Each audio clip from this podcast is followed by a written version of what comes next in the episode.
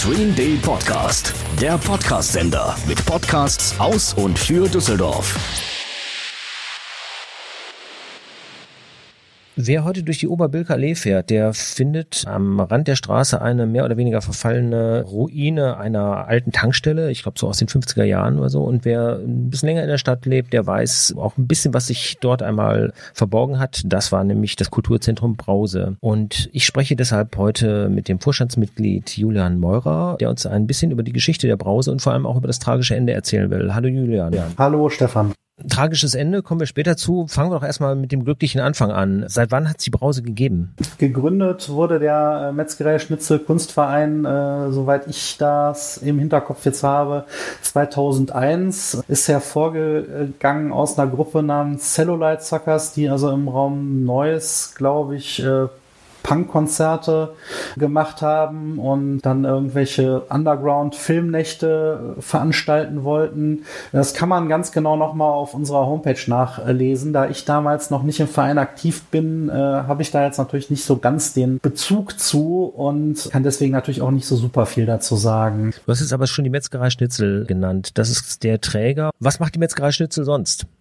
Der äh, Metzgerei Schnitzel Kunstverein ist in neuerer Zeit jetzt natürlich gewachsen äh, durch die Mitglieder und das Konzept ist natürlich äh, so ein bisschen auch Kunst und Kultur zum Mitmachen. Ne? Das heißt also, wenn du Bock auf eine Veranstaltung hast und du bist Vereinsmitglied und du möchtest was machen, dann musst du nur ein anderes Vereinsmitglied äh, noch von deiner Idee überzeugen. Denn bei uns gilt grundsätzlich der Grundsatz, äh, wenn irgendwie zwei äh, Vereinsmitglieder eine Veranstaltung Veranstaltung durchführen wollen und da sprechen keine sonstigen Gründe wie äh, Terminüberschneidung oder sonst was dagegen, dann versuchen wir grundsätzlich alles, um das zu ermöglichen. Ne? Also man kann da auch mal zwischenzeitlich äh, verrückte Ideen umsetzen. Das müssen nicht immer nur Konzerte, äh, Kunstausstellungen oder sonstiges sein. Ne? Wir hatten da schon Bastelworkshops, Spieleabende, Brettspielbrunch, in Anführungszeichen Sportveranstaltungen. Auf unserem äh, Sommerfest hatten wir äh, die Brause Jugendspiele, irgendwie so ähnlich äh,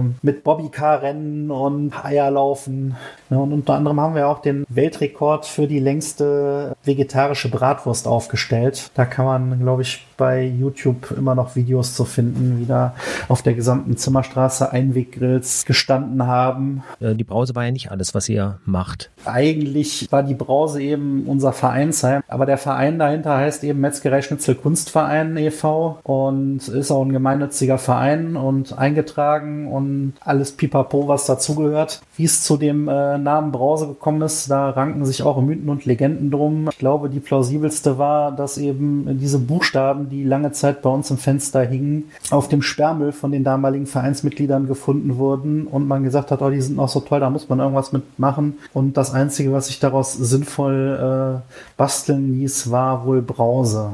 Das heißt, in den Ruinen gibt es noch einiges zu finden für spätere Archäologen. Viele Fragen sind noch offen. Ähm, aber die Metzgerei Schnitzel als Institution besteht noch. Und was sind eure Ziele? Was, was, was habt ihr als Hauptinhalte des Vereins? Ja, wir sind ein äh, Verein zur Förderung junger Kunst und Kultur. Und das mit dem Jungen kann man jetzt so ein bisschen zweischneidig natürlich sehen. Es geht jetzt äh, da äh, hauptsächlich bei uns nicht unbedingt ums Alter, sondern darum, dass eben gerade quasi noch sich im Entstehen befindende Kunst gefördert wird die ihr in der Vergangenheit in der Brause zum Beispiel auch gezeigt habt. Also die Brause war ja nicht nur einfach euer äh, Vereinstreff, wo ihr eure Sitzung abgehalten habt, sondern ein sehr öffentlicher Ort, der natürlich auch vielen Düsseldorfern in Erinnerung geblieben ist, nicht zuletzt wegen vieler Konzerte und anderer Veranstaltungen. Hast du ein paar Höhepunkte im Kopf?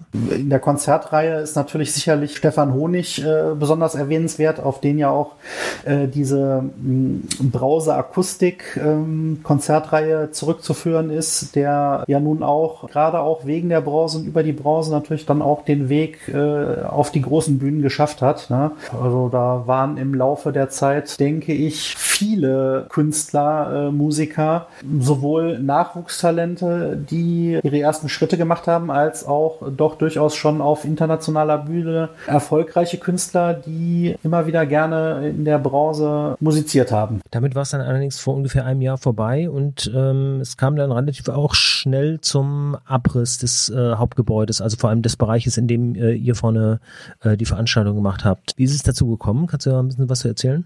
Ja, das ist natürlich ein relativ langer Prozess gewesen. Ich glaube, das erste Mal ist das irgendwie Anfang 2018 an uns herangetragen worden durch unseren Vermieter, den Nico von der äh, Automobilfaktor, der eben der Pächter äh, des gesamten Tankstellengeländes war. Und der ja auch seine Werkstatt auf dem Gelände hat. Ganz genau. Dass eben ähm, das Gebäude oder das Gelände verkauft worden ist und äh, der Käufer ihm gegenüber signalisiert hat, dass der Pachtvertrag nicht verlängert werden soll. Der wäre bis Oktober 2020 regulär gelaufen. Das ist uns so mitgeteilt worden und ja, dann äh, haben wir natürlich intern ein bisschen rumdiskutiert, ob man da nicht was machen kann und so weiter und so fort. Wir haben dann natürlich gesagt, gut, äh, ne, äh, irgendwie jetzt Haus besetzen und so, das sind für uns jetzt nicht so die Optionen und äh, wir wollen ja jetzt auch keinen Krieg mit den Behörden äh, losbrechen oder was auch immer. Und daraufhin haben wir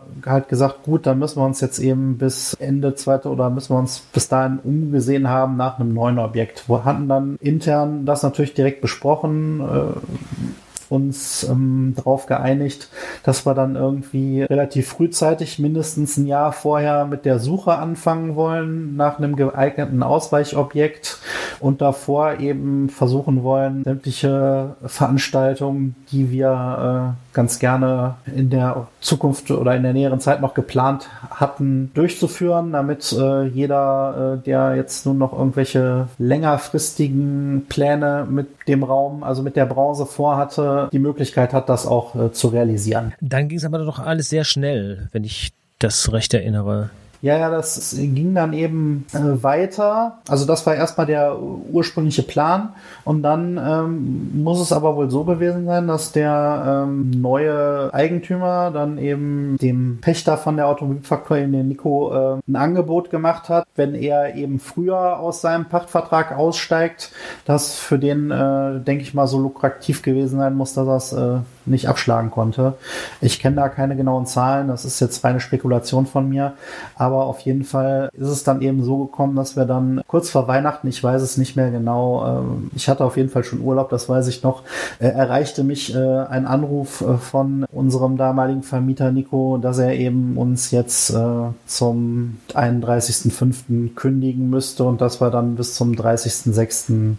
Zeit hätten, die Brause äh, leer zu räumen und zu übergeben, äh, weil er sich jetzt eben mit dem neuen Besitzer geeinigt hätte. Der neue Besitzer ist ja die Projektimmobilien GmbH, die da ja auch was bauen wollen. Also das Hauptinteresse ist da ja wirklich an dem Standort auch ein Gebäude zu errichten. Dem ist wohl so, ja. Jetzt äh, ist das allerdings bei so einem historischen Gebäude, das ja auch einen äh, optischen Reiz hat, nicht unbedingt immer nur eine Entscheidung zwischen Käufer und Verkäufer, sondern äh, da spricht ja auch die Denkmalschutzbehörde noch ein bisschen mit. Und es gab dann ja auch äh, einige Diskussionen, weil dann der Bagger ja auch sehr schnell anrückte und es wurde noch versucht, über die Denkmalschutzbehörde äh, das ganze Vorhaben zu stoppen. Das ist dann aber gescheitert? Ja, nun, also ähm, nachdem das eben bekannt wurde, regten sich da von mehreren äh, Seiten die Gemüter und man befand es eben als schade, dieses ähm, doch mittlerweile sehr einmalige Bauwerk, äh, diese ehemalige Tankstelle eben erhalten zu wollen. Und sind dann äh, glaube ich, unabhängig voneinander diverse Anträge auf Denkmalschutz bei der äh, entsprechenden Denkmalschutzbehörde eingegangen. Ähm, ich glaube, einer ist seitens einiger Vereinsmitglieder gestellt worden. Da bin ich jetzt aber nicht genau informiert, äh, wer das war, weil das eben keine, kein Antrag vom Verein war, sondern eben eine private Initiative von den Mitgliedern oder von ja. einigen Mitgliedern. Das war eben eine private Initiative. Unabhängig davon äh, haben wohl wohl auch die Grünen, soweit ich das mitbekommen habe, und auch die SPD-Fraktion über den Stadtteilbürgermeister Marco Siegesmund, wenn ich das jetzt richtig im Hintergrund habe, auch jeweils Denkmalschutzanträge gestellt, in denen es halt äh, darum ging, dass dieses ähm, Gebäude eben wegen seiner architektonischen Einzigartigkeit äh, erhalten bleiben sollte. Was dann aber alles nichts mehr geholfen hat und der Bagger dann auch äh, im Grunde zumindest den wichtigen Teil jetzt inzwischen schon lange eingerissen hat. Was aber nach meiner Information dann auch äh, nicht weiter verfolgt wurde.